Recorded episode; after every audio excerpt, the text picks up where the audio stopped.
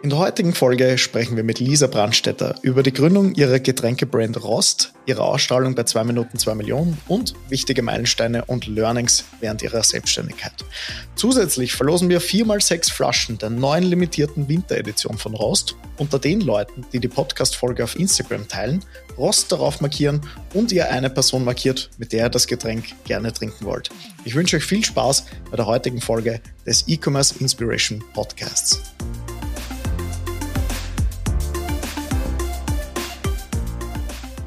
Einen wunderschönen guten Tag, meine Lieben. Mein Name ist Thomas Liskowski und ihr hört gerade den E-Commerce Inspiration Podcast. Heute zu Gast die wunderbare Lisa Brandstätter. Lisa, schön, dass du da bist. Hi Thomas, danke, dass ich heute da sein darf. Sehr, sehr gerne. Kurzes Intro von meinerseits zu Lisa. Die Lisa und ich haben uns bei der mittlerweile Edelstoffmesse kennengelernt in der Markshalle. Ich dachte beim Feschmarkt, das war aber falsch gedacht. Ähm, sie hat dann einmal um, oder mehrere Male unsere E-Commerce Inspiration Nights mit Getränken versorgt, mit dem wunderbaren Rostgetränk. Viele von euch kennen wahrscheinlich den klassischen Aperol, aber ich zitiere ein Interview von dir, das ist sowas von 2010. die Lisa ist mittlerweile eine super Geschäftsfrau, Gründerin mit Herz und Seele. Und was Rost ist und was so ihr Unternehmen macht und wie sie da so reinkommen ist, Lisa, würde ich sagen, erzählst du am besten mal unseren Zuhörerinnen und Zuhörern. Voll gern. Danke für das coole Intro. Ähm, und zwar ja, vielleicht ähm, ganz kurz allgemein so raus, so wie du es ganz cool angesprochen hast. Ähm, es ist wirklich eine Alternative zu Frizzante, Prosecco, Aperol, Campari. Wohl bemerkt, das sind alles Dinge, die ich selbst auch gern trinke, aber trotzdem habe ich mir gedacht, es war Zeit eben für, ähm, für was Neues in die Richtung. Und deswegen ist es ein Roséwein-Spritz in verschiedenen Editions in der 033er Flasche. Geht super als Aperitivo, geht super ähm, als Begleitung für einen perfekten Abend und geht super zwischendurch. Mhm, das klingt schon mal wunderbar und ich hoffe, jeder kann sich jetzt vorstellen, ähm, wie es schmecken könnte. Falls nicht, erklär vielleicht einmal, wie lang gibt es das Ganze schon oder wie bist du zur Idee gekommen, dass du da jetzt so ein, ich sage jetzt mal, Ersatz- oder Alternativgetränk zum klassischen Spritzer ähm, entdeckt hast? Mm, es war so, also ich, ich habe immer schon extrem gern gearbeitet und ähm, vor allem habe ich immer viel lieber gearbeitet als studiert. ähm, ich habe äh, trotzdem dann irgendwann nach neun Jahren äh, mein Studium beendet. Das ist einfach nur ganz normales, reguläres BWL-Studium in Graz gewesen. Ähm, war in Ordnung, aber hat mir nie wirklich was gegeben. Die Leute glauben dann oft, ich habe so lange braucht, weil ich eben faul war, war ich nicht. Was die Uni betrifft, ja, aber eben, wie schon erwähnt, ich habe immer relativ gern gearbeitet. War dann sehr, sehr lange in der Eventbranche tätig, habe eine coole Business-Konferenz in Österreich ähm, mit aufgebaut und habe mir dann einige Jahre später gedacht, ähm, okay, was mag ich jetzt weitermachen? Ich komme aus einer Unternehmerfamilie. Ähm, das heißt, es ist mir ein bisschen in die Wiege gelegt worden und für mich war immer klar, früher oder später möchte ich mein eigenes Ding haben. Und ähm, dann habe ich eigentlich nur ganz kurz überlegen müssen, was sind so meine großen Leidenschaften, was sind, was sind Dinge, die ich wahnsinnig gern mache. Ähm, und ein großer Teil, und da muss ich ganz ehrlich sagen, ähm, da geht auch in diesen Bereich oder in diese Leidenschaft eigentlich der größte Teil ähm, von ähm, meinem Geld meinem monatlichen Gehalt rein, ist Kulinarik. Kulinarik, Reisen, alles, was eben Spaß macht. Ähm, und in diese Richtung, und das heißt für mich ist äh, ein gutes Essen mit Freunden, wie ein Kurzurlaub. Also das kann ich wirklich sagen, gerade als, als Startup oder eben als, als Jungunternehmerin hat man erstens so, so wenig Zeit für diese großen Urlaube, wo man ganz groß runterkommt und ähm, so wie man sich das bilderbuchartig ja. eigentlich vorstellt. Ähm, und deswegen habe ich, hab ich diese Leidenschaft immer schon so gern verfolgt und deshalb auch ein Produkt unbedingt in diesem Bereich. Ich war immer schon extrem affin dafür, was gibt's da Neues am Markt, ähm, was kann man irgendwie ausprobieren. Und das in Kombi mit einem Trend, wo ich sage mal aller Gin, Wermut und Co., wo ich mir denke, okay, das geht noch viele Jahre. Ähm, und auf den Zug bin ich dann einfach aufgesprungen und habe in dem Bereich dieses ähm, Produkt und eben Rost entwickelt. Mhm. Du hast jetzt zuerst auch schon gesagt, Unternehmerfamilie. Also ich würde jetzt behaupten, dass so der dein, ich sage jetzt mal, familiäres Setup schon sehr dir in die Karten gespielt hat, dass du unternehmerisch tätig geworden bist. Glaubst du, tun sich Leute schwieriger, wenn, ich sage jetzt mal, die Eltern beispielsweise rein in einem Angestelltenverhältnis sind? Also einfach nur das, so den Kontrast? Oder kennst du das vielleicht aus deinem privaten Leben, dass sich, dass Leute da vielleicht eher Hemmungen haben, so ja, ich, ich traue mich das jetzt nicht zu probieren, weil XY, ich hätte gern Sicherheit, ich hätte gern 13. 14. Gehalt und dergleichen. Äh, glaubst du, dass da, ich sage jetzt mal, da, der Rahmen viel ausmacht, ob man sich unternehmerisch ins Becken traut?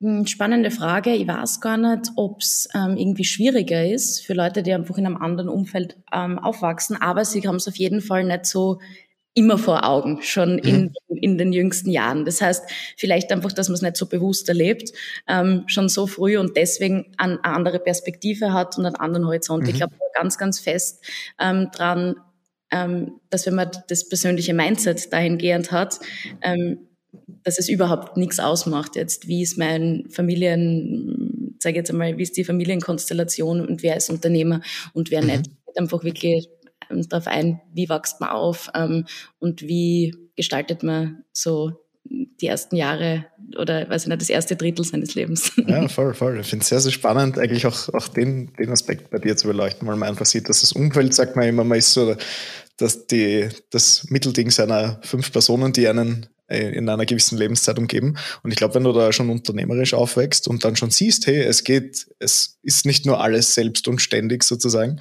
sondern es gibt auch andere Methoden, ähm, beziehungsweise andere Wege, wie man unternehmerisch tätig sein kann, finde ich, hat sicher einen guten Vibe, weil du, wie du gesagt hast, äh, das gewisse Mindset schon da ist und man nicht nur die eine Maske kennt. Dafür kann das vielleicht das Angestelltenleben gar nicht. also mehr oder weniger. okay. Ähm, und jetzt ist dann das Getränk entstanden, sozusagen. Ähm, was waren so die ersten Schritte für dich? Also, dass du da so, ich sage jetzt mal, das Getränk auf den Markt bringst. Wie, wie hat das Ganze dann begonnen? Also, wann waren deine ersten Sales? Wie hast du entschieden, wie du verkaufst? Online-Shop oder normaler Vertrieb in der Gastronomie und dergleichen? Mm, also zum einen, das ist mir oft zum Verhängnis geworden, aber eigentlich hat es mir oft, glaube ich, relativ schnell, relativ viel gebracht. Ich war immer so sehr ungeduldig. Ähm, stur, ungeduldig ähm, und wollte einfach, dass Dinge schnell passieren. Ähm, das heißt, ich habe, also nur um kurz vielleicht die Timeline ein bisschen zu beleuchten, ich habe im September 2017 so die ersten Rezepturtestungen, beziehungsweise da habe ich einfach versucht, mir Partner zu suchen. Ähm, wie könnte ich das Ganze aufstellen? Wer ist mein Weinpartner? Wo komme ich mit meinen, also wo bekomme ich langfristige Kooperationen her? Wie passiert das Ganze? Weil ich habe ja keinen Winzer-Hintergrund, leider. Mhm. Ähm, deswegen habe ich wirklich nur so ganz klassisch eben so wie sage ich jetzt mal jeder andere auch versucht mir einfach zusammenzusuchen, okay, ähm, wo bekomme ich meine Partner hin und natürlich parallel die Rezeptur. Ähm, was könnte da cool sein, was könnte da cool passen und die Preisgestaltung. Und dann im Endeffekt habe ich das erste Mal im Februar abgefüllt. Ähm, das heißt, ja, mit einer eben kurzen Pause so über die Weihnachts Feiertage, Weihnachtsmonate war da wirklich nur so zwei, drei, also ich würde fast wirklich sagen, nur einige Wochen, weil ich eben immer schneller sein wollte und ähm, habe keine große Marktforschung gemacht. Meine Mutter als Marktforscherin wird mich dafür hassen. das ist das. Mama, Entschuldigung. Ich mach's trotzdem. das finde ich phänomenal. Nichts. Ähm, und äh, ja, dementsprechend habe ich einfach geschaut, weil ich habe einfach gedacht, also Marktforschung ist eine coole Geschichte, wenn man in eine Richtung geht von Produktentwicklung. Nur in meinem Fall glaube ich, ich hätte hunderte Leute oder vielleicht ein paar tausend sogar fragen können. Der eine sagt, das ist zu süß, zu, weiß ich nicht, wenig, zu wenig Sprudel, äh, zu herb, irgendwas passt nicht. Und dann, wie soll ich mit dem Feedback umgehen? Das heißt, ich habe einfach versucht, ja. eine, hm, sage jetzt mal, wie Grundmischung für alle. Leider eben noch immer nicht für alle, aber prinzipiell eine allgemeingültige ähm, Mischung zu machen ähm, und die dann möglichst schnell rauszubringen, weil meiner Meinung nach gibt es nichts Schlimmeres als eine nicht verwirklichte Idee und ich kenne ganz viele Leute in meinem Umfeld, die sagen, ich habe so eine super Idee, dann entwickeln sie oder ja, düfteln diese Idee ein, zwei, drei Jahre aus und dann, oh je, jetzt hat's wer anders gemacht. Mhm. Ähm, ja, mega guter Input. Weil dem wirklich gleich entgegenwirken. Ich meine, A, es wird immer wen geben, der was Ähnliches macht in die Richtung. Ja. Ähm, und B, so kann man nicht verfahren, finde ich jetzt. Aber mhm. gut, halt meine. Mhm.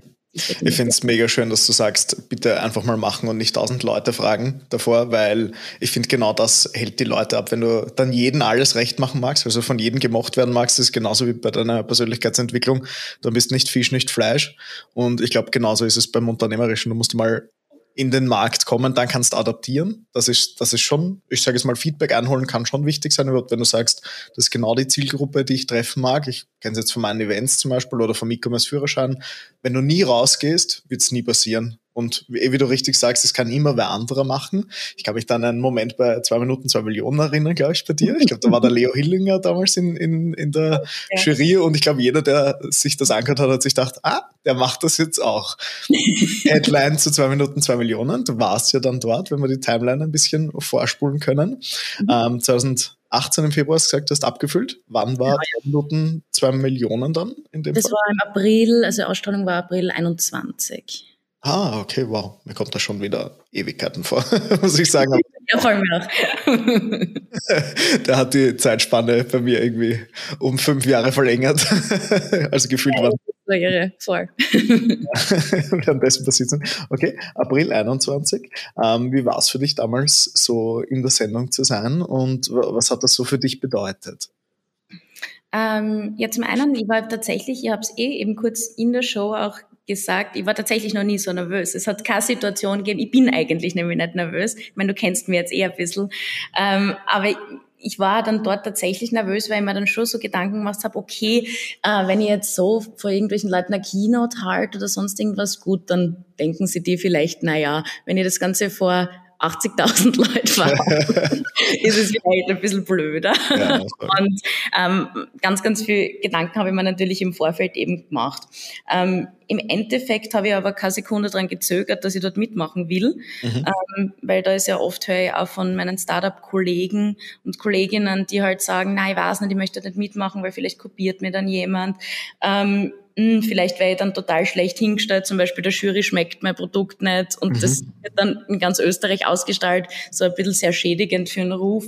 Ja, kann da alles passieren. Ähm, aber im Endeffekt kann das nie das aufwiegen, was man dort an Werbewert erhält. Und ja. ähm, deswegen, es war für mich eine, eine Wahnsinnserfahrung. Und ich bin eben auch noch nie, glaube ich, so aus meiner Komfortzone gegangen. Ja. Täglich gefühlt immer ein bisschen, aber nicht auf einmal so viel. und ähm, deswegen, es war wahnsinnig cool für mich. Und ähm, eben so diese, ich bin immer so ein Freund von Sprünge ins kalte Wasser. Ähm, und es war mega. Okay. Wenn du jetzt, stell dir vor, dieser Moment wäre nicht gekommen in deinem Leben, dass es die Show nicht gegeben hätte. Wo, wo wärst du jetzt mit der Brand? Also, was glaubst du, was hätte das verändert ähm, im Zuge deiner unternehmerischen Karriere? Mm, ich glaube tatsächlich, dass ich nicht an dem Punkt wäre mit der Reichweite. Natürlich weiß ich, dass es in Österreich noch ganz viel für mich zu tun gibt, ähm, weil mir immer ganz viele Leute fragen, wo ich hin will, langfristig mit Rost. Ähm, also da benötigt schon was, aber diese, diese Viertelstunde war einfach für mich so ein unfassbarer Push. Ähm, und natürlich eben auch, dass tatsächlich dann die Zusammenarbeit mit den Investoren zusammengekommen ist, ähm, hat mir sehr viel gebracht. Reichweite, strategische Partner, natürlich auch Cash. Ähm, mhm. Das waren alles sehr, sehr wichtige Faktoren für die zweieinhalb Jahre, die das jetzt, also die danach folgten und auch, mhm. wie es jetzt eben weitergeht. Mhm. Also ich glaube, es gibt ja viele Accelerator-Programme. Ich finde, das kann man eigentlich extrem gut damit vergleichen, weil du sagst, Reichweite. In dem Fall ist, ist genau das, was ein Startup zu Beginn noch nicht hat. Ich sage jetzt mal, die Leidenschaft und Dedication und gutes Produkt ähm, kann immer weiterentwickelt werden. Aber in dem Fall ist das wirklich ein Reichweite-Kick. Ich, ich kenne es jetzt von Christian Bittner, mit dem er damals Schöppi hatte, der hatte ja davor auch eine Ausstrahlung. Der hat auch mega Reichweite gehabt damals, ähm, noch mit so Smartphone-Cases, die, die es jetzt in dem ja. Fall nicht mehr gibt. Ähm, aber da sieht man schon, dass es vielen Startups sehr viel helfen kann und man darf aber auch nicht vergessen, dass es halt auch eine Show ist und nicht nur dieses, ich sage jetzt mal, ich hole mir jetzt Geld von den Investoren rein, sondern halt wirklich auch die, die Sendezeit bei Puls 4. So lang hören viele Leute nicht zu, wenn man unsere, sage jetzt mal, unsere klassischen Instagram Reels oder, oder Ads oder so anschaut, haben wir meistens so drei, vier Sekunden, wo Leute vielleicht aufmerksam sind. Und wenn ich mich bewusst vom Fernseher setze, ist die, ist das, was du als Message rüberbringst, ja wirklich eine ganz andere. Man kriegt dich als Person viel mehr mit, man kriegt das Produkt, man kann es zwar nicht tracken, aber man schaut sich dann sicher schnell an, ähm, wo gibt's es zu kaufen? Und bei dir gibt es ja mittlerweile in einem Online-Shop zu kaufen, was vielleicht eine ganz gute Überleitung zu wäre. wow, den habe ich mir gerade selber ausgedacht. ähm, seit so wann bist du? ja, voll, sehr sneaky, gell?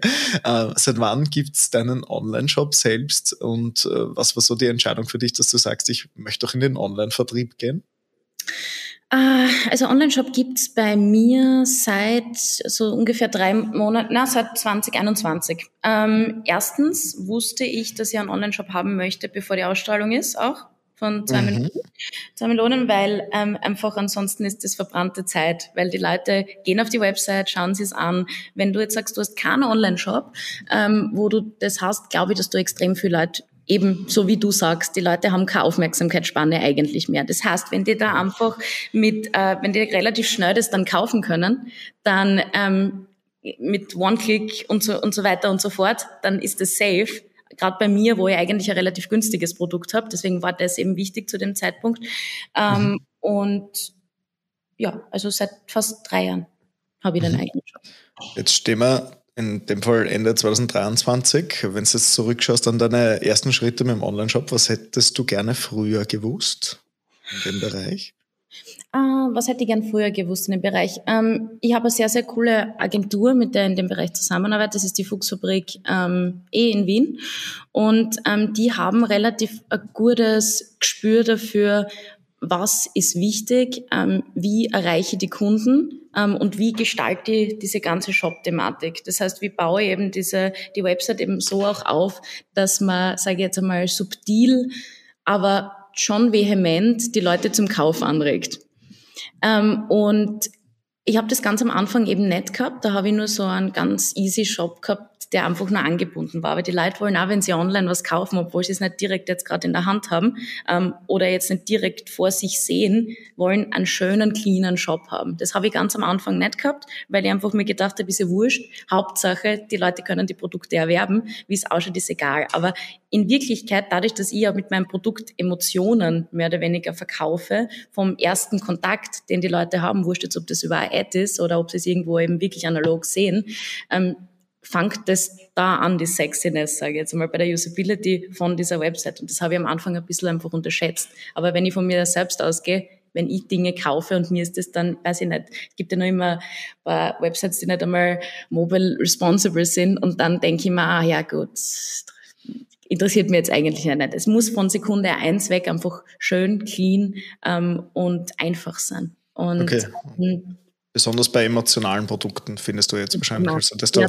emotionaler das Produkt, desto sexier der Webauftritt unbedingt ja, in dem Fall. Und desto cleaner und desto Voll. weniger ablenkend sollte definitiv ähm, der Online-Shop gestaltet werden. Okay, gut. Props gehen raus an die Agentur. Sehr gute Arbeit geleistet. Ich kenne den Online-Shop ja selbst. Also von dem her sehr, sehr gute Arbeit gemacht. Ähm, du bist ja jetzt schon seit, okay, jetzt lass mich hin, zwei Jahre, zwei Jahre online. Ähm, E-Commerce und Getränkehandel sind ja meistens nicht die besten Freunde, weil wir haben sehr schwere Gegenstände und wir haben Versand, der dazwischen kommt. Also ich, ich stehe jetzt nicht beim Biller und nehme so aus dem Regal raus und den Versand hat davor der Biller für mich erledigt, ähm, sondern ich muss äh, meistens auch als Endkunde oder als Endkundin den Versand selbst übernehmen.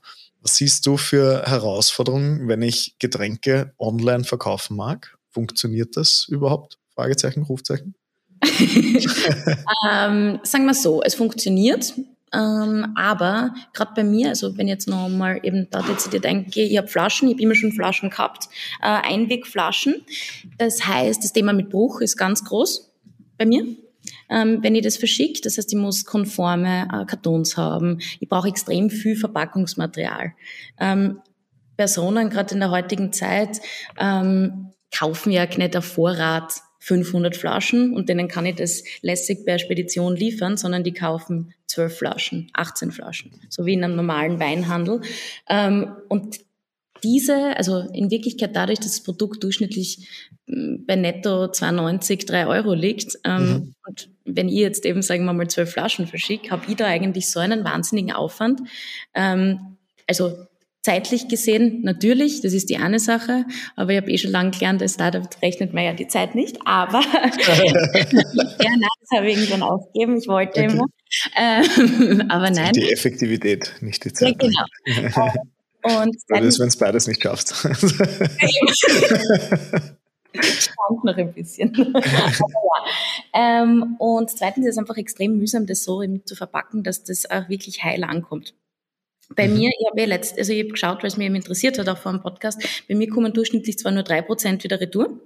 Das mhm. ist in Ordnung, also die kaputt werden, ähm, wo es irgendwo einfach einen Bruch gibt. Äh, was wirklich eine gute Quote meiner Meinung nach ist. Aber ja, das ist eben eine sehr, sehr große Thematik ähm, mhm. und für mich auch die größte und schwierigste. Die zweite ist natürlich die ganze Pfandgeschichte, was ich vorher kurz gesagt habe. Äh, nächstes ah, ja. Bei uns auch der, der Pfand kommen. Schau mal, ich, ich hoffe noch nicht, aber schau, nachdem wir sonst überall so langsam sind, hoffe ich auch bei sowas. ähm, und vor allem eben diese Pfandgeschichte auch mit Verschicken in andere Länder, weil ich habe doch zehn Prozent ähm, Kunden auch in Deutschland okay. mittlerweile. Ja. Die haben ja diesen ähm, den Pfand. Mhm. Das heißt, wie geben die Leute zurück? Das ist immer sehr, sehr konfus, ähm, mhm. weil sie werden es mir nicht zurückschicken, damit ich es dann da hier wegschmeißen. das ist einfach Irrsinn und das ist noch einfach noch nicht genau geregelt. Also ja. da muss ich schon, da denke ich schon relativ viel drüber nach, wie das in Zukunft weitergeht. Ja. Ähm, aber wir werden sehen. Dazu kann ich eh zum Glück noch nicht so viel sagen. Sehr gut. Nicht zu weit vorgreifen schon. Ja, Sonst macht es aber andere nach. Ja, eben, genau. genau. Also vielleicht, da, da, kann ich vielleicht zwei Dinge einwenden. Unsere erste Podcast-Folge war ja mit Add to Water. Die machen, äh, die haben ja genau das, äh, ich sage jetzt mal, ähnliches Problem erkannt, dass die Getränkeindustrie eigentlich sehr viel Wasser durch die Gegend schickt. Ähm, und das ist im E-Commerce, ich sage jetzt mal, nicht die beste Grundvoraussetzung. Im besten Fall ist ein Objekt klein, sauteuer und passt irgendwie in den Briefkasten rein. Aller, ich sage jetzt mal Snox oder dergleichen, die Socken verschicken und genauso schmal machen, dass sie in den Postkastel reinpassen. Ähm, und die mit Sirupen oder mit Tropfen halt arbeiten, also ähnlich wie Waterdrop und dergleichen, dass man ah, ja. vielleicht mhm. in einem anderen Szenario denkt, äh, kann ich vielleicht, äh, keine Ahnung, mir einen Rost aufsprudeln sozusagen, äh, ich einfach nur Wasser drauf haue. ähm, bei uns in Österreich ist das natürlich ein bisschen angenehmer, super Qua Wasserqualität. Äh, ich sage jetzt mal, wenn du in Italien oder Spanien oder dergleichen in, in irgendeinem Ort bist, wo jetzt die Wasserqualität nicht passt, dann haben wir vielleicht ein anderes Problem. Okay. Und zweiteres ist die Wiederverwendbarkeit, also diese dieses, ich sage jetzt mal, das schöne Flaschen, das ist ein geiles Design, macht dich zum Interieurstück sozusagen. Also ähm, schick Bastelanleitungen mit, keine Ahnung, haut Sand rein und steck irgendeine Pflanze rein und nimm das als Interieur. Und dann hast du so einen doppelten äh, Marketing-Effekt, weil die Leute sehen immer wieder dein Design und du hast das Pfandthema eliminiert, also zumindest one way, sage ich jetzt einmal. Also das waren so ja, total coole Idee, wirklich. Und habe schon ein paar Fotos, auch von Leuten, die das tatsächlich machen. Und ja. ich habe ja vor zwei Jahren zu Weihnachten ähm, dann aus den alten Flaschen, die ich teilweise schon zurückgekriegt habe, ähm, von Verkostungen und sonst irgendwas, einfach Kerzen gemacht. Das heißt, in der Mitte abgeschnitten, mit Wachs gefüllt und dann hast du dieses Upcycling-Ding. Und das ist eigentlich auch ganz cool. Also genau. finde ich mega Idee. Voll. Gibt's ja, ich glaube, es gibt ja auch so eine Weinbrand oder sowas, die aus den alten Weinflaschen Kerzen machen. Ah, ja. ja, warum, warum kann das nicht jeder machen sozusagen? Ich meine, ja, ist ein bisschen gefährlich, das Glas. so, schneid's einfach durch. Na, funktioniert nicht so gut. Aber man kann ja sehr kreativ werden und du bist eine sehr, sehr kreative Unternehmerin, deswegen habe ich mir gedacht, das ist sicher was für dich. und ist sicher nicht. genau, genau. 24 Flaschen kaufen ist gleichzeitig ein Adventkalender. Hallo, ja. hallo. Das ist ja auch gar nicht so, gar nicht so blöd. Manche Dinge fallen mir erst in meinem Podcast ein. okay, also du sagst, es gibt schon zwei Herausforderungen. Das eine ist so ein bisschen das Pfandthema ähm, und das andere ist äh, generell Flasche zu verschicken, verbraucht extrem viel äh, Verpackung. Ähm, dann natürlich auch, wir, wir kaufen nicht auf Vorrat, weil irgendwann hat es natürlich auch ein Ablaufdatum. Was ist, wenn es mir nicht schmeckt? Was ist, wenn ich es falsch lager, etc. Ähm, aber zwei bis drei Prozent Retour ist eigentlich eine sehr solide Basis. Da kann wahrscheinlich Zalando und Co. ein Lied davon singen, dass das recht angenehm ist, ähm, dass du in dem Bereich äh, ja eigentlich ganz, ganz gut performst. Ähm, genau, wenn wir jetzt vielleicht so generell auf die Learnings deiner unternehmerischen Tätigkeit schauen. Ich kann mich damals erinnern an deinen Vortrag, aber für die, die nicht dabei waren, ähm, was sind so zwei, drei Learnings, die du ähm, mitgenommen hast im Zuge deiner unternehmerischen Karriere? Ich sage jetzt nur Stichwort, auf mein Produkt hat keiner gewartet. Auf den Satz, den Satz kann ich mich gut erinnern. ja, tatsächlich. Ähm, also das ist eines meiner größten Learnings, weil ähm, erstens Ähm, ich habe sie damals auch ganz kurz gesagt und das ist aber, das wird nie, sage jetzt mal, die Aussage wird nie schlecht, weil sie immer noch total, ähm, was ich nicht zutrifft auf mein ganzes Unternehmertum. Ich habe damals tatsächlich gedacht, dass die Leute darauf gewartet haben. Vermutlich hätte ich nämlich sonst auch nicht die ganzen Jahre, dass es One-Woman-Show eben so durchziehen können, weil ich einfach so davon überzeugt war, bin und es auch noch morgen sein wäre und übermorgen. Nein, es ist einfach so, ähm, ich habe mir wirklich gedacht, okay, das gibt's noch nicht, das braucht man jetzt dringend und genau so ähm, habe ich halt agiert und irgendwie, du gehst die Dinge ein bisschen anders an, wenn du merkst, okay, es wartet trotzdem keiner jetzt auf dein Produkt. Du musst dann irgendwie, also du, du wechselst dann ein bisschen, wie du, ähm, wie soll ich sagen, ähm, wie du kommunizierst, wie du die ganzen Maßnahmen setzt und sonstiges. Ähm, wenn wenn du weißt, okay, du hast da richtig einen, einen großen Markt angerissen, Food and Beverage ist halt ein ja. Wahnsinnsmarkt, wo eben gefühlt jeden Tag 20 Drinks rauskommen. Ähm, und ja, und im Zuge dessen, und das sind eigentlich meine Learnings eben so, das sind total verzweigte, dieses, man soll nicht gleich alles wollen. Ja, ähm, spielt nämlich da total mit ein. Und ich, ich wollte halt wirklich alles haben. Ich habe mir gedacht, oh je, ähm, wenn ich nicht total Gas gebe, ähm, dann macht es erstens wer anders ähm, oder die Großen kommen und ähm, weiß ich nicht, bringen irgendeine Eigenmarke raus mit einem Werbebudget, das ich nie in diesem Leben haben werde und so weiter und so fort. Und deswegen, ja, die Listung genommen, das dort rein, ähm, einfach damit überall schnell was weitergeht, aber das funktioniert nicht. Gerade wenn ich eben ein Team von einer Person bin, ähm, dann bringen mir eben dieses alles gleichzeitig ein bisschen anreißen, bringt da halt Seiten was. Und ich wollte aber das irgendwie alles haben und das funktioniert aber überhaupt nicht, weil ähm, erstens nur weil du irgendwo gelistet bist, ähm, heißt das nicht, dass du erfolgreich bist, weil die Leute sagen oft zu mir, die überhaupt nicht in dem Bereich tätig sind, ja, aber der ist ja bei, also bei einer Einzelhandelskette, aber der ist ja beim Großhandel und dort gelistet, aber das heißt halt nichts. Mhm. Weil Bist du jetzt noch irgendwo gelistet? Oder? Ja, ich bin ähm, beim Biller gelistet in Steiermark. Ah, okay, sehr gut. Ähm, aber das heißt eben nichts, weil das ist halt so, ja. es ist ganz nett, aber genauso schnell, wie du da drinnen bist, bist du da wieder draußen. Also mhm. ja, es ist halt immer die Frage. Und das habe ich relativ schnell dann gelernt, dass das, dass das überhaupt keinen Sinn macht. Mhm. Ähm, wenn man so schnell alles will, weil dieses, ähm, ich weiß schon, Dream Big or Go Home ist immer so diese große Headline, die die Leute ja haben und man muss irgendwie alles geben, aber deswegen ist auch mein Fokus, ich habe nur so viel zu tun in Österreich und ja, auch nach fünfeinhalb Jahren. Ich habe früher gedacht, das funktioniert alles total schnell und innerhalb von einem Jahr habe ich überall so meine ähm, Sale Points und dann ist das alles total easy. Aber so ist es halt nicht im Endeffekt. Ja. Auch weil du sagst, Einzelhandel zum Beispiel, viele sehen das immer so als große Chance, dass sie, wenn sie da drin sind, dann geht's los, so mehr oder weniger. Und meistens beginnen aber die ersten Probleme, weil da ja extrem, ich sage jetzt mal, enge Lieferfenster und dergleichen und extrem hohe Qualität geliefert werden muss, dass du da überhaupt auch bestehend drinnen bleibst. Weil wenn du dein, deine One Chance äh, verspielt hast, dann, dann war es das eigentlich auch schon wieder. Also deswegen ähm, verstehe ich, was du sagst mit, mit, dem Einzelhandel, mit dem Großhandel. Das ist, äh, ja, das kann Fluch und Segen sein auf beiden Seiten. Und du hast zuerst gesagt, äh, One-Woman-Show in dem Fall. Ist es noch immer, wenn, wenn ich es jetzt so richtig habe? Ja, also ich habe zwar temporär paar Mitarbeiter für Messen, für ähm, ein paar logistische Geschichten und für ähm, zwischendurch auch ein bisschen für Content, ähm, aber prinzipiell mache ich das allein. Also ich habe inzwischen zwar drei Investoren, Mhm. Ähm, aber ich sage jetzt nochmal, Tagesgeschäft ist bei mir.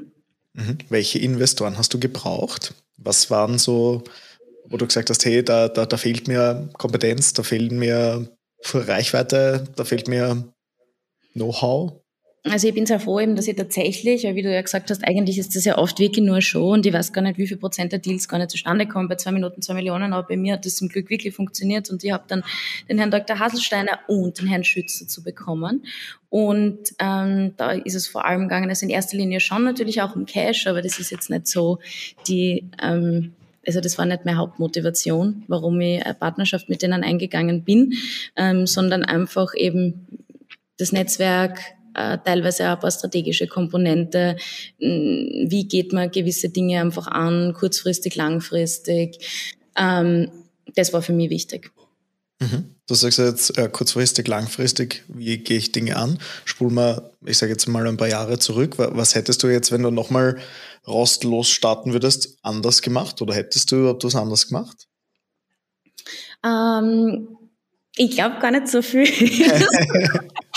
soll jetzt gar nicht so klingen, als ob ich so überzeugt bin von mir, aber prinzipiell bin ich von dem, äh, von dem Weg relativ überzeugt, weil ich, ähm, wie soll ich sagen, ähm, ich bin sehr stolz auf die meisten, vor allem impulsiven Entscheidungen, die ich getroffen habe, weil das ist eben dieses, dieses, es ist ein impulsives Produkt, das du kaufst, wie ich schon erwähnt habe, sehr, sehr emotionsgeladen und dementsprechend ähm, habe ich ja ganz, ganz viele Entscheidungen aus dem Bauch auch heraus getroffen, was die Kommunikation angeht, was sonstiges angeht in die Richtung.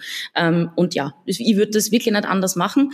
Ähm, mhm. Tatsächlich ist es nur dieses, ähm, ich hätte früher einfach ähm, ich glaube, die Zeit effizienter ein bisschen nutzen können ähm, oder einfach ja, gescheiter unter Anführungszeichen. Wahrscheinlich ist es immer noch so, dass, dass man sich dann bei gewissen Themen einfach viel zu viel Zeit nimmt, aber soll so sein. Und eben ja. dieses überall ein bisschen, das würde ich, glaube ich, ein bisschen strukturierter versuchen zu sehen. Aber nachdem das ein bisschen auch so mein, mein Charakter generell ist, also nicht nur beruflich, sondern auch privat, ähm, würde ich das wahrscheinlich auch nie ganz wegkriegen. Ja. Und ich glaube, es ist ein ganz, ganz wichtiger Lernprozess, den man gehabt hat unternehmerisch. Also ich frage die Frage extrem gern, weil manche sagen dann auch tatsächlich, ich hätte das und das geändert.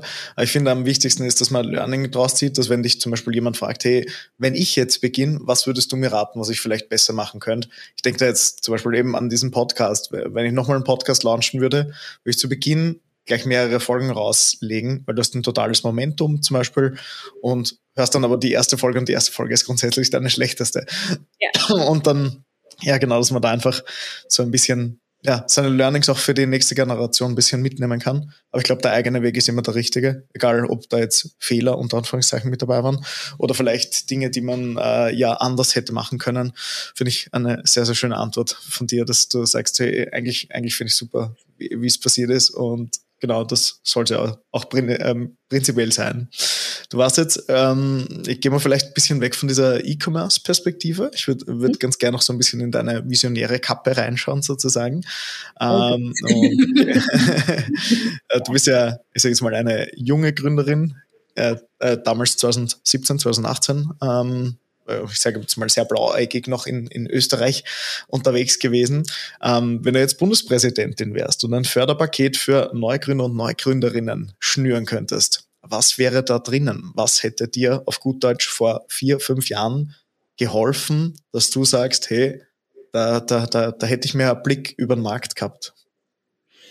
Äh, da gibt's einige Faktoren, meiner Meinung nach, die für mich jetzt persönlich ganz, ganz wichtig gewesen wäre. Ich glaube aber, dass das für, nicht nur für die Food and Beverage Branche, sondern theoretisch, also wirklich für viele ähm, andere auch spannend wäre oder gewesen wäre.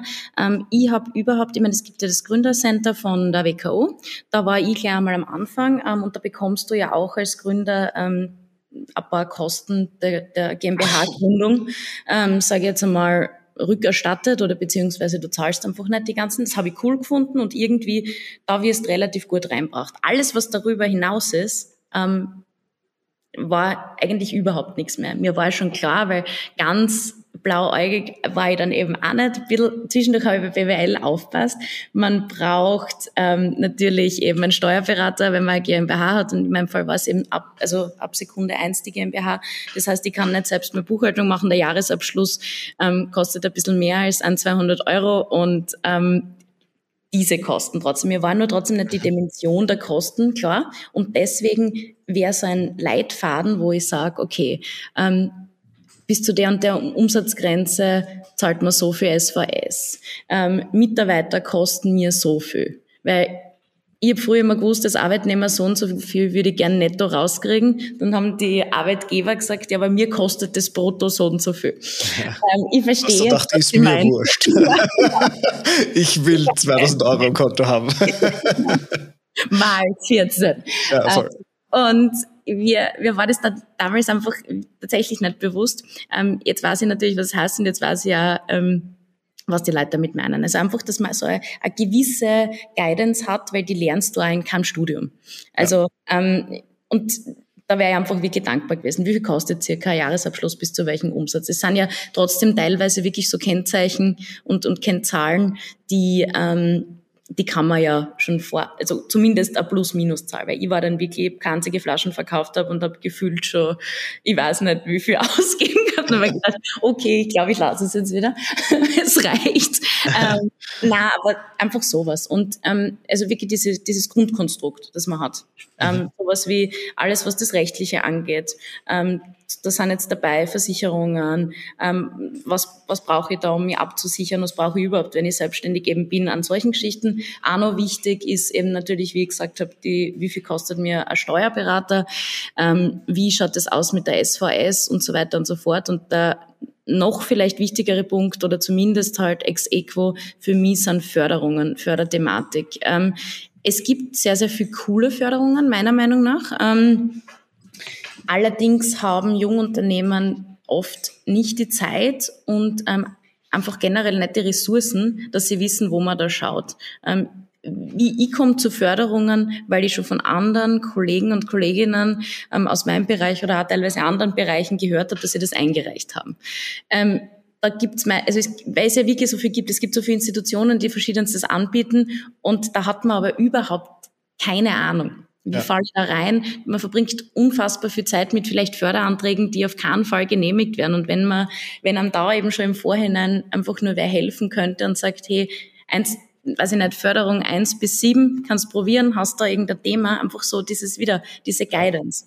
Und ja. ähm, habe ich überhaupt nicht gehabt. Ich gern ganz viele Leute, die auch da ein Thema haben. Ähm, ja, das, das wäre so für mich ein Ding. Das noch. Ich habe hab jetzt gerade nebenbei notiert, ich habe Ähnliches wie du erlebt. Also ich bin zwar Einzelunternehmer, aber ich finde auch so vor der Gründung wird man extrem gut unterstützt und dann, wenn die Gründung da ist, dann noch so die ersten zwei Monate und dann bist du im kalten Wasser. Und ich glaube, dass für dieses kalte Wasser eine, eh wie du sagst, ich sage jetzt mal wie eine Intensivwoche ähm, für Neugründer gestaltet werden, die Steuerthemen, SVS. Was ist, wenn du deinen ersten Mitarbeiter oder deine erste Mitarbeiterin drin hast? Wie mache ich Buchhaltung am besten, dass man das Finanzamt nicht auf die Füße drückt? Äh, was, was muss ich mit meinem Steuerberater klären? Und letzteres, das Thema mit den, Steu äh, mit den Förderungen, finde ich auch extrem witzig. Genau das, was du gesagt hast mit, ich habe gehört, dass der, der Johnny die und die Förderung eingereicht hat, die mache ich jetzt auch. Und die gelingt da dann auf einmal und denkst da, eigentlich schon zart, dass ich das jetzt erst weiß, weil ich jetzt letztes Jahr auch verwenden können. Ich habe genau. zum Beispiel auch so eine Eventförderung hat es zu 22 gegeben, haben wir gedacht, bist du narrisch, hätte ich so braucht. Erstes Jahr war richtig hart und dann, dann siehst du, wie viel ausgeschüttet wurde damals. Da ärgerst dich dann halt im Nachgang schon ein bisschen, muss ich sagen. Da denke ich mal so, dass du willst viel machen, aber du denkst dann echt so, okay, Pi mal Daumen geht sich das gut aus. Ähm, wenn ja, dann mache ich's. Wenn nein, dann lasse ich's. Und ähm, wenn da eine Förderung deine Idee sozusagen noch mitfördert, und ich sage mal, Österreich hat eh zu wenige unternehmerisch tätige Personen, dann wird das sicher was bringen. Also ich, ich, ich würde es mal unter den, die Headline der ähm, Intensivwoche für Neugründer mal stecken. Wird, wird sicher was bringen. Ja, Vielleicht gibt es, aber dann haben sie schlecht kommuniziert. das kann ich nicht vorstellen, aber vielleicht werden wir nochmal recherchieren da ein bisschen.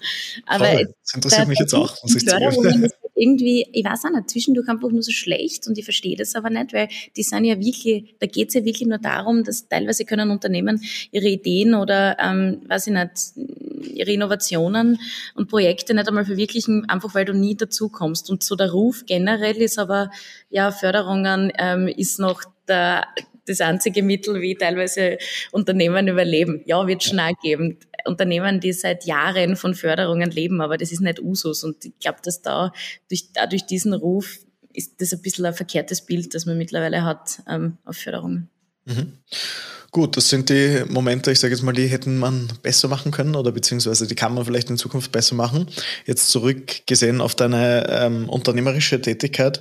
Was war für dich so der schönste Moment, den du im Zuge von der Gründung von Rost oder ich weiß jetzt gerade, ich kann die GmbH nicht richtig aussprechen, Malum et et irgendwas. ähm, was war da für dich so der, der schönste Moment oder die schönsten Momente, die dir in deiner unternehmerischen Brille ähm, so in Erinnerung geblieben sind?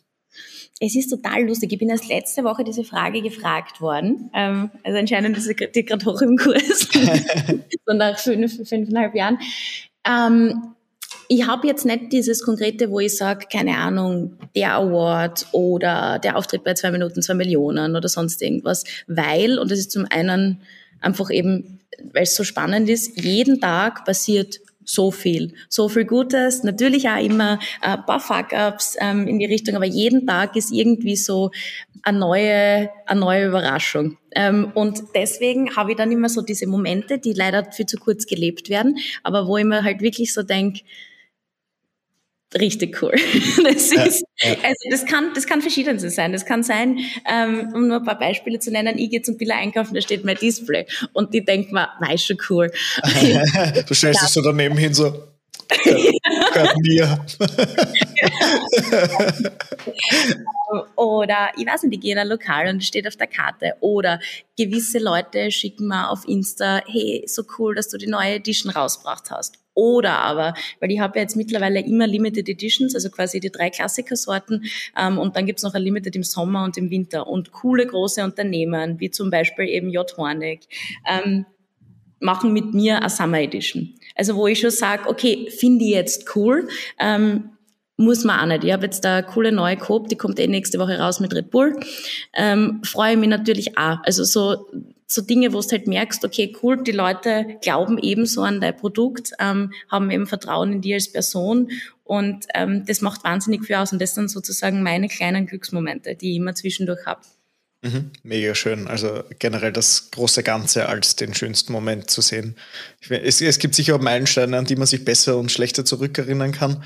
Ähm, wie du gerade gesagt hast, Award, zwei Minuten, zwei Millionen, aber das sind nur die, die Dinge, die äh, von außen sehr oberflächlich wahrnehmbar sind, die man vielleicht als gut oder schön oder schlecht mehr oder weniger ähm, äh, titulieren kann. Aber eben du sagst, es, es passieren so viele Dinge Tag ein, Tag aus. Und ich habe äh, auch in den vorherigen Podcast-Folgen immer wieder das Thema gehabt, dass man die Erfolge eigentlich zu wenig feiert. Also dieses, die, die schönen Momente dann wirklich mal hart realisiert und sich sagt, erst, ich, heute feiere ich mich einfach nur selbst oder heute gehe ich mit Leuten feiern, weil, weil Dinge gut passiert sind. Man ja. darf aber auch nicht vergessen, Österreich hat auch eine gute Neidgesellschaft, das heißt, zu laut feiern das dann auch wieder nicht. Genau. das Gefühl, ein schmaler Grad, auf dem man sich da bewegt, aber ja, ich finde, man kann dir schon gratulieren zu sehr, sehr vielen Dingen, die, die du da erzeugt hast. Generell Gratulation zur Selbstständigkeit oder zur, zum Unternehmertum, dass du den Weg da ähm, mehr oder weniger gegangen bist. Ja, abschließende Frage. Wenn man dich äh, suchen oder finden möchte, auf welchen Kanälen äh, bist du präsent? Und vielleicht viel wichtiger, habe ich mir jetzt noch gedacht, ist, wo kann man dich trinken gehen eigentlich? Weil du hast gesagt, äh, du, es gibt auf Lokalen äh, mehr oder weniger schon dein Getränk zu trinken ähm, wenn ich jetzt in Graz bin, in welches Lokal soll ich gehen? Ohne jetzt ein paar vor, vorzuheben. Also, ich würde tatsächlich sagen, also generell auf cheersrost.com sind alle ähm, Stores, alle Reseller, alle Gastrobetriebe drauf, ähm, die verteilt sind in ganz Österreich. In Graz auf jeden Fall ins 13 oder in die Scherbe.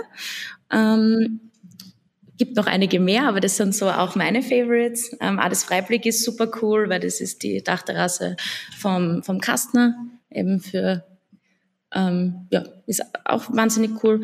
Und ähm, auf den nächsten Events, also ich bin jetzt beim, beim Klanglicht in Graz wieder vertreten und ähm, weil jetzt beginnt ja dann das letzte Quartal, kann man eigentlich schon sagen, ähm, acht Wochen lang wieder am Adventmarkt in Graz mit dem eigenen Glühweinstand. Ähm, direkt oh, beim Eisernen cool. Tor. Es gibt sehr viele ähm, Rostkompositionen äh, zu probieren ähm, und ja, von denen man vielleicht nicht nach dem ersten Glühwein gleich Schädel wegkriegt. Vier. sehr, sehr cool. Also ich mag vielleicht auch gleich vorteasern, die Folge kommt ja vor dem Dezember raus. Ähm, dementsprechend äh, werden wir einfach in Graz ein kleines E-Commerce-Meetup wahrscheinlich bei deinem Ständchen machen, weil es war, war schon in meinem Idee-Portfolio und jetzt habe ich erst recht einen Grund, wo und wann wir hingehen. dann, dann für die, die das hören, die, ihr habt so noch kein Datum, aber bitte bleibt einfach gut up to date. Ich poste dann wahrscheinlich in LinkedIn, wann und wo das ähm, passieren wird oder ihr findet das auf der Website. Aber dass wir in Graz. Jetzt, weil es ist Montag bis Sonntag geöffnet und. Ja, machen wir eine Woche. Also.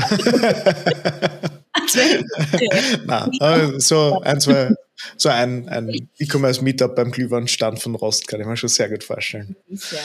Gut, Lisa, dann würde ich sagen, Dankeschön, dass du so tief in gewisse Themen mit uns eingetaucht bist und auch so ein bisschen auf deine unternehmerische Reise mitgenommen hast.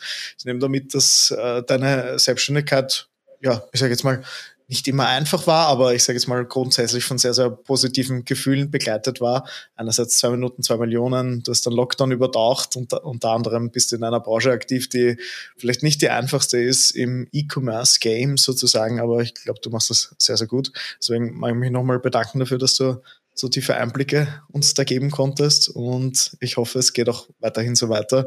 Wir freuen uns schon auf alle Winter- und Sommer-Editions, die noch kommen werden. Ich freue mich auch und ähm, ich freue mich sehr, dass ich bei dir heute zu Gast sein habe dürfen. Ähm, mega cool, einfach sich ein bisschen auszutauschen und zu quatschen. Sehr, sehr gerne. Das war's wieder mit einer weiteren Folge des E-Commerce Inspiration Podcasts. Heute mit der wunderbaren Lisa Brandstetter. Ich hoffe, ihr habt ein paar coole Einblicke in die Brand von Rost bekommen und in die Meilensteine, die die liebe Lisa in der Vergangenheit schon miterleben durfte. Solltest du selbst mal eine Frage haben, die wir im Zuge des Podcasts beantworten sollen, bitte schreib uns einfach über LinkedIn, über WhatsApp, gerne unter der Nummer 0677 638 18861 und wir schauen, dass wir diese Frage auch zusätzlich noch mit unseren Podcast-Gästen bearbeiten können, integrieren können und dir dadurch einen sehr, sehr guten Mehrwert bieten können. Ich bedanke mich wieder mal fürs Zuhören. Ich würde mich sehr freuen, wenn du die Podcast-Folge teilst, natürlich den Podcast auch bewertest. Und in diesem Sinne hören wir uns in zwei Wochen wieder.